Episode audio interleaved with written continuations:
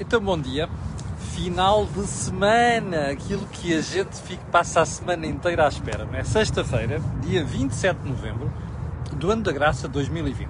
Não se esqueça que este fim de semana começa a palhaçada, ok? Sim, a palhaçada, que é nós estamos proibidos de circular para outros, fora, de outros, para, fora do Conselho a partir das uh, 23 horas ou não sei o quê. Mas há gente que vem de outros conselhos para fazer um congresso ali em Louros, percebe? Lembra-se aquela cidade que livre de armas nucleares, porque havia ali um cartaz há uns anos? Lembra-se? É essa. Portanto, como se começa a palhaçada este fim de semana, ok? Um, não esqueça de uma coisa também, de outra coisa também, é que. Uh, bom, eu vou deixar esse, esse, esse, alerta para depois. Antes de irmos ao programa de hoje, quero lembrar que continuamos, estamos a falar da parceria entre o canal e a Prozis, continuamos com uma série de um, uh, ofertas esta semana e na segunda-feira vai haver uma especial que tem a ver com Cyber Monday. Eh, eu já lhe vou falar dos códigos no final do programa, ok? Para poder ter acesso a descontos fantásticos. Bem, um, ehm, para onde é que vamos começar hoje? Pela idade de reforma, que soubemos ontem, vai aumentar para os 66 anos e 7 meses, a partir do próximo ano. O que é que isto quer dizer? Para nós, é o fator de sustentabilidade. À medida em que vai aumentando um, a nossa esperança de vida, naturalmente, o nosso tempo passado no trabalho também tem que aumentar. E, portanto, este valor, este indicador, é fixado no final do ano para o ano seguinte. O que isto significa é que, a partir do próximo ano, quem se quiser reformar sem corte na pensão, exceto alguns privilegiados, já vamos falar disso, terá de trabalhar até aos 66 anos e mais 7 meses para poder ter direito à pensão inteira. É claro que este regime tem cada vez mais buracos. Daqui a pouco tem mais buracos que um queijo suíço, percebe? E porquê?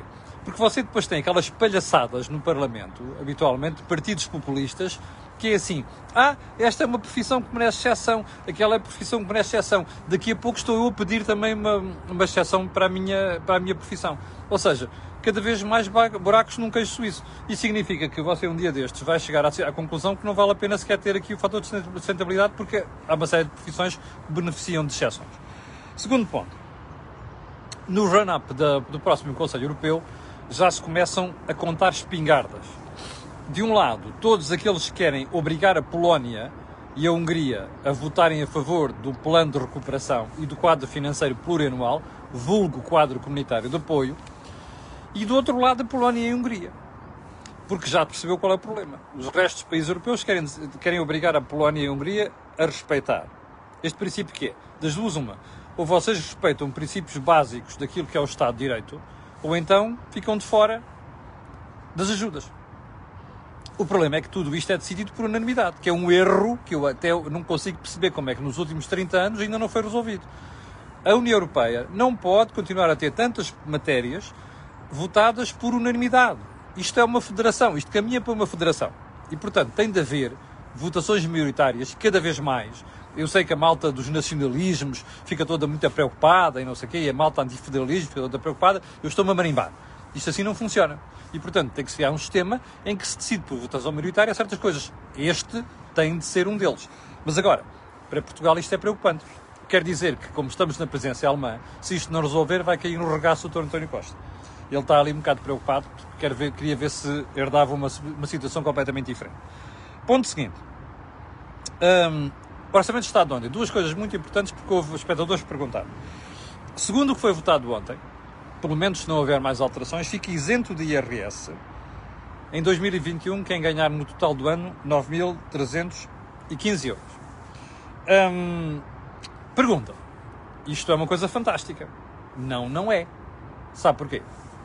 Porque há muita gente que ganha muito próximo disto e que paga o zero ou, ou, ou, não, ou paga pouco.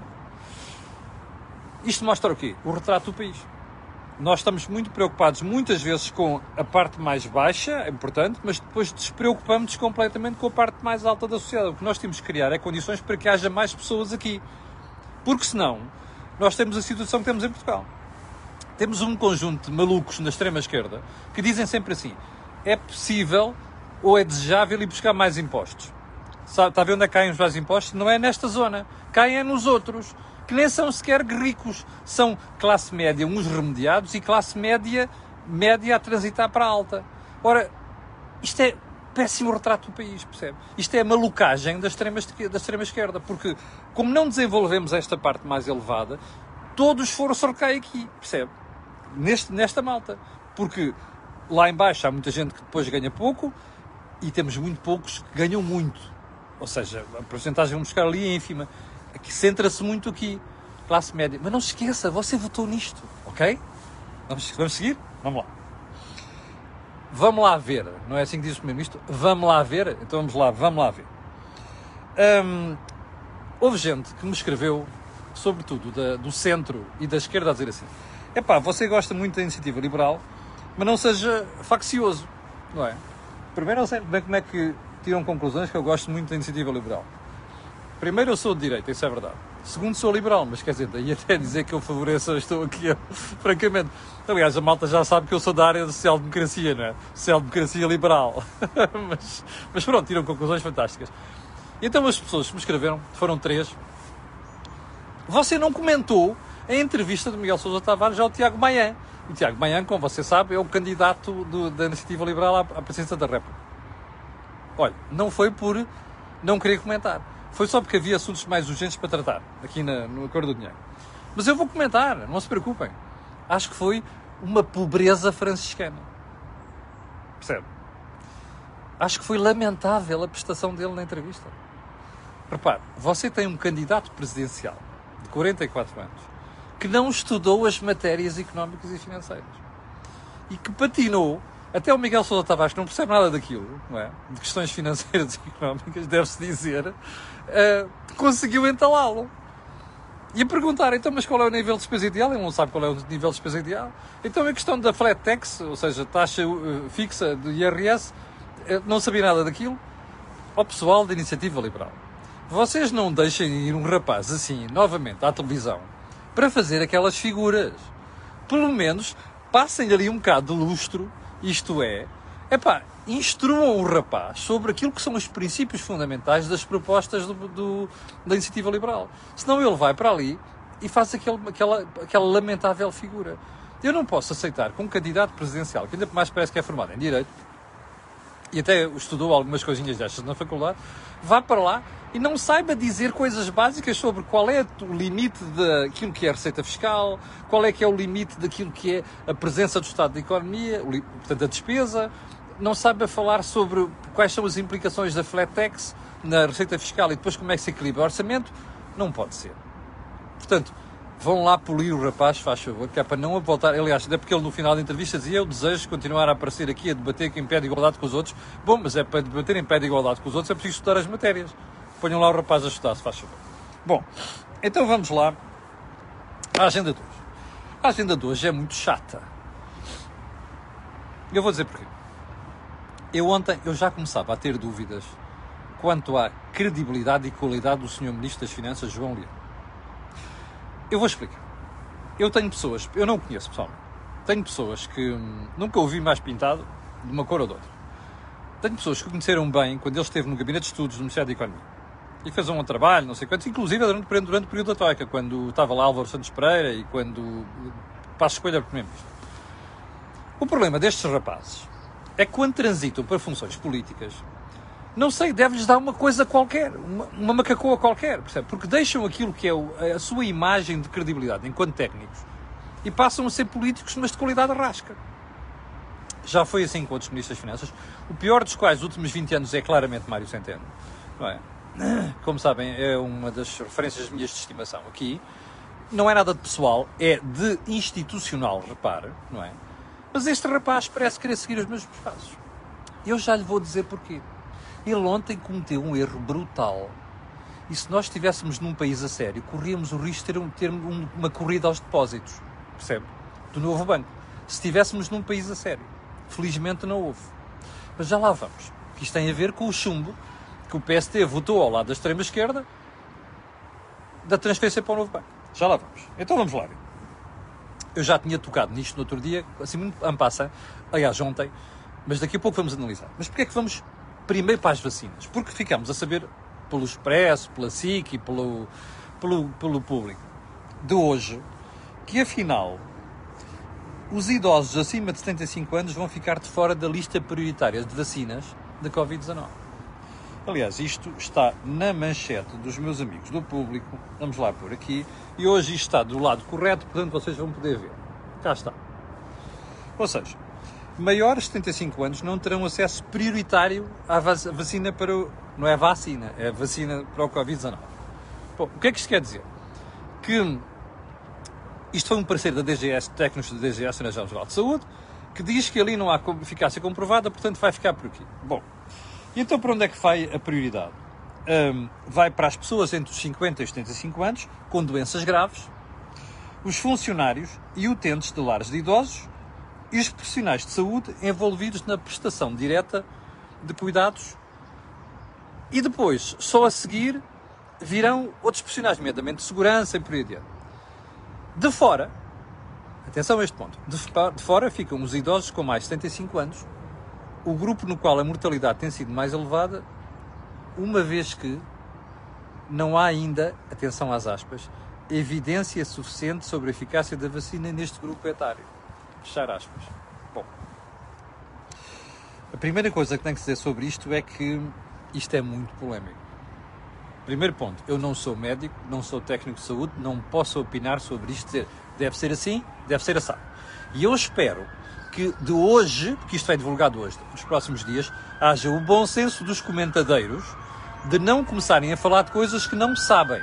Eu confesso que a minha ignorância, não sei se isto faz sentido, se não faz sentido. Mas há uma coisa que eu aprendi.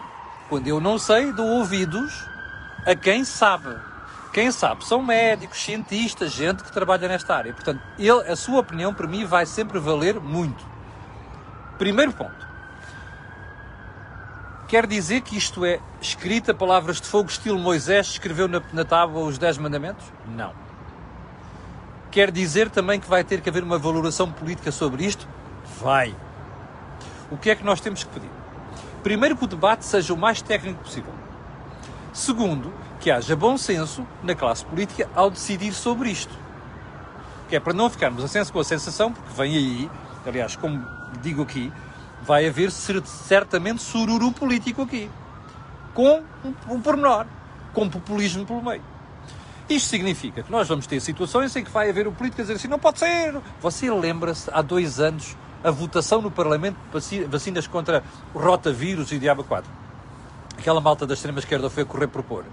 E, e a DGS não tinha, o, plano, o governo não tinha aqui no plano de vacinação e depois a DGS explicou muito bem que não fazia ter aquilo no Plano Nacional de Vacinação porque não é uma questão prioritária. Lembra-se disto?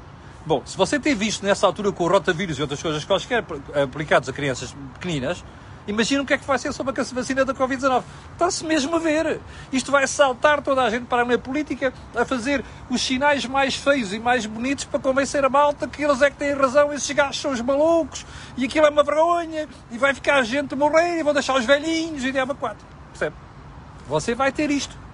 Bom, eu nem quero saber aqui na coordenada deste tipo de plano. Eu vou deixar estas que estão para os técnicos, para os cientistas, cientistas para os médicos. Vai haver uma evolução política? Quando muito farei aqui uma análise sobre evoluções políticas. Agora, uma coisa é certa. Nós temos, como sociedade, de debater isto. E debater isto de forma sensata e serena, porque senão vai ser uma peixeirada monumental e a opinião pública, que precisa ser corretamente uh, informada sobre isto, vai dar aos bonés, aos papéis. Ok? Bom, agora vamos então ao novo. Como sabe, o Bloco de Esquerda foi a correr propor o chumbo da transferência para o, para o novo banco, 476 milhões de euros. O PSD foi atrás. Bem, politicamente, o que é que isto significa? Um sururu para o governo mostra que aquilo está tudo desfeito, a geringonça. O Costa andou ali a alimentar os arreboçados e caramelos de Badajoz durante 5 anos. Acabaram os caramelos, percebe? Acabaram os caramelos. E agora o Costa. Por isso é que o Centeno fugiu, percebe? O Centeno percebeu que vinha aí uma crise grave. O Centeno percebeu que se acabava, acabou a almofada. E agora pisga-se e deixa isto nas mãos desses rapazes. O Costa está tramado. Porque isto vai ser o pão nosso de cada dia em 2021 e vai ser por aí adiante. Portanto, e isto é um problema. O PCP absteve-se, o, voto, Bloco votou contra pela primeira vez em seis anos. Costa está tramado. Primeira, primeira, primeira conclusão, política. Agora vem outra conclusão política. Não, antes da conclusão política. Para o banco significa o quê? Que o banco precisa das injeções de capital para ter aqueles níveis que o BCE exige. Bem, há uma, um departamento de supervisão dentro do BCE que exige estas coisas e diz olha, vocês têm que ter rastro de capital. Isto fica em causa. Não fica. Não vale a pena estarem aí com tretas. Percebe? Mas isto não quer dizer que o PST não tenha cometido um erro. O PST cometeu um erro grave. Primeiro, meteu-se a votar ao lado da extrema-esquerda. Um populismo vergonhoso. Em segundo lugar, eu já lhe vou explicar porque é que o PST fez isto. Em segundo lugar, entalou-se. Porque Costa é esperto, é um macaco esperto, como se costuma dizer, não é, não, é, não é nesse sentido, ok? Estamos a falar de sentido figurado, que é para não haver aqui, eh, não sei quem você insultou. Não é nada disto, estamos a falar, não é macaco esperto, é um macaco velho, como costuma dizer, é assim o, eh, o furismo popular. E portanto sabe a toda. O que é que Costa fez? Ele, ele tem aquele instinto político aproveitou, é pá, estão a dar cabo da criminalidade externa, estão a pôr aqui a imagem do país, eu vou já telefonar ao BCE, dizer àqueles gajos que a gente vai mesmo garantir isto. E depois sai aquela foto do Costa ali e tal, telefone com a Cristina Lagarde. Bullshit. Percebe? Bullshit. Isto é drama. Percebe? Porque aquilo vai se resolver. O PSD cometeu erro? Claro que cometeu. Já lhe vou explicar porquê. O problema é a seguir. Não se resolve, resolve. Se vai haver uma lei, vai haver um decreto-lei, ou você quiser, vai resolver aquilo. Então vão arranjar outra solução qualquer. Não está em causa, não há aqui nenhum problema grave de credibilidade externa.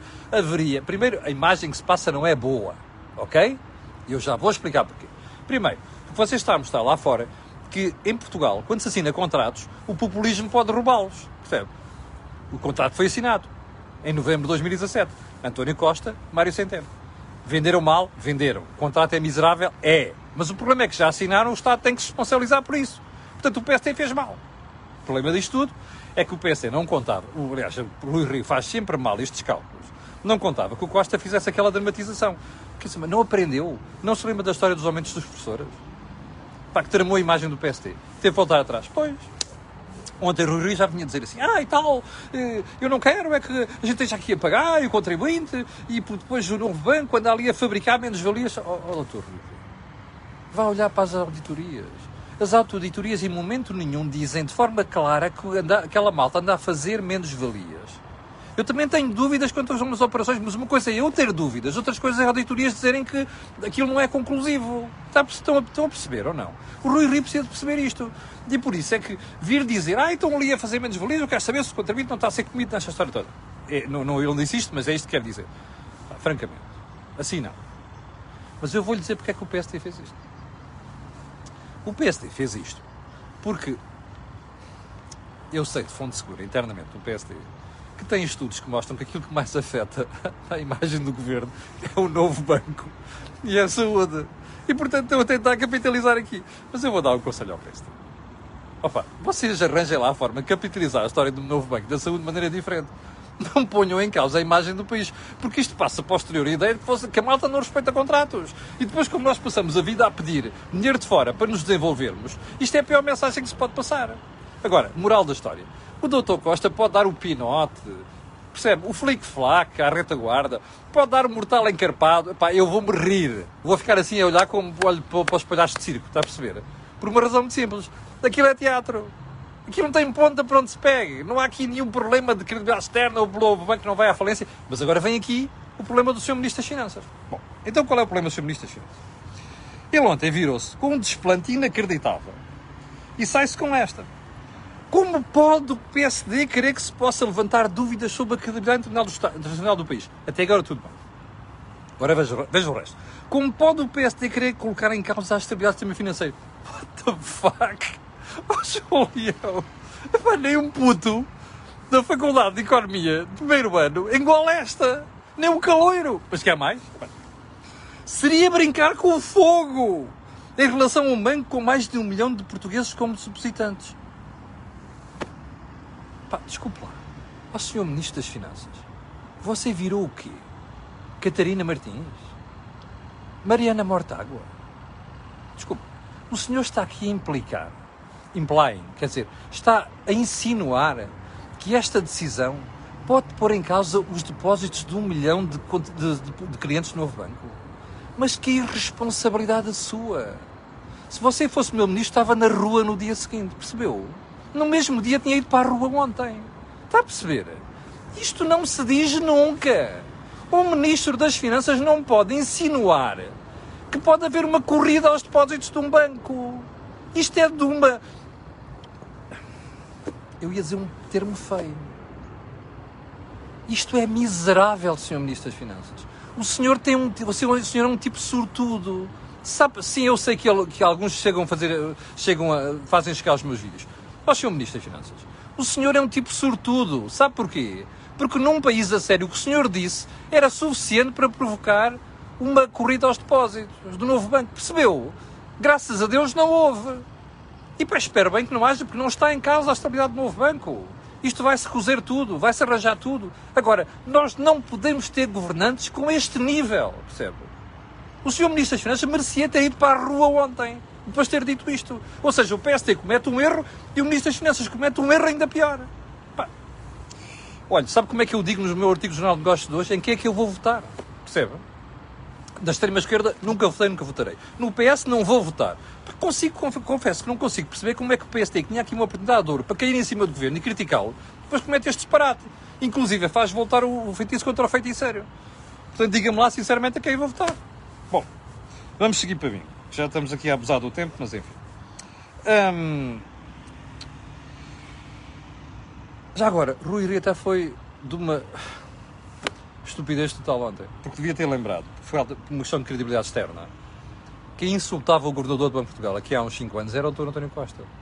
E o rapaz que está agora no Banco de Portugal, Mário Centeno. Percebe? Devia ter tirado esta imagem. Rui ter dito outra coisa. Devia ter dito publicamente assim: Meus amigos, se houver uma corrida aos depósitos, a culpa é do Sr. Ministro das Finanças, foi insinuar que isso poderia acontecer. Percebe? Portanto, conselheiros do Rui Rio, vocês sejam ágeis, percebe? Como o Costa é. E vejam se respondem à altura ao governo. É que populismo também se responde com populismo, no bom sentido, obviamente, não é? Bom, eu queria até queria falar hoje daqui da TAP e não sei das quantas, já vamos com 22 minutos. Vamos, bom, vamos lá, vamos lá falar da TAP. Para acabar esta brincadeira e para abusar um bocado do tempo. TAP, ficámos a saber ontem o plano. O plano, já se esperava, implica despedimento de 2 mil pessoas ou mais. Eu acho que pode ser mais. Não sei se a Comissão Europeia vai aprovar bem este plano. A redução de aviões vai para 108, para 85, 80, não sei. Eu tenho as dúvidas. Eu acho que a redução de aviões ainda pode ser superior. Ok? Os salários vão cair 20%, mais as outras alcavalas. Isto é uma lição para a malta da TAP. Sabe porquê? Porque há anos que se anda a dizer, face à situação da empresa, devia haver moderação salarial em outras coisas. Ninguém respeitou. Eu fico contente com isto? Não. Eu gostava de ter uma companhia de bandeira. Vou ter uma companhiazinha de bandeira depois disto tudo, não é? Mas isto é uma lição para nós. É uma lição para nós portugueses, porque nós portugueses é que condicionamos o governo com estas coisas. Está a ver? A TAP vai passar por um momento difícil. Porque a Comissão Europeia aplica remédios para quando se dá ajuda de Estado. Naturalmente que isto distorce a concorrência, não é? É, só um nécio não percebe isto. Era bom que o governo fosse honesto falasse sobre isso aos portugueses que é para os portugueses não ficarem a pensar que afinal nós podemos fazer tudo e mais uma coisa, afinal não podemos. Não esqueça de uma coisa, não se mete 1.200 milhões de euros numa empresa este, este ano. No próximo ano não vão ser 500, vão ser mais. Quer apostar comigo? E depois não se vai meter mais não sei quantos nos, nos anos seguintes. Sem consequências. E isto é uma verdade. Pode-se parecer lá paliciano, mas é verdade e nós temos de nos habituar a ela. Não gostamos, azar. É assim que as coisas funcionam. Bom, eu não consigo falar dos outros temas, peço desculpa, tenho que deixar para outro dia. Para o final, quero apenas agradecer às 8.500 pessoas que estão em direto, quero pedir a estas pessoas e às outras que vão ver o vídeo, que façam aquilo que eu peço sempre, que é colocarem um gosto e fazer partilha nas redes sociais, também já sabe porquê. É que aquilo que houve aqui não houve mais sítio nenhum. Só mais um ponto, não se esqueça, cupões descontos na Prozis, que é nosso parceiro aqui na Cor do Dinheiro, é só escrever lá Camilo e depois no segundo cupão escrever BWIC. Atenção, a partir de amanhã eu vou fazer um vídeo a explicar Cyber Monday, segunda-feira, qual é o cupom que têm que pôr, além do Camilo, para poderem ter um desconto duplo nos produtos que comprarem na Prozis. Bom, obrigado, com licença. Amanhã não se esqueça que há dia de desejo imediato. A Maria do Céu Santo propôs um tema muito engraçado. E se a vagina falasse? E pronto. Amanhã poderá ouvir isso da boca da ginecologista Maria do Céu Santo. Obrigado, com licença, tenham um grande fim de semana e até segunda-feira às 8.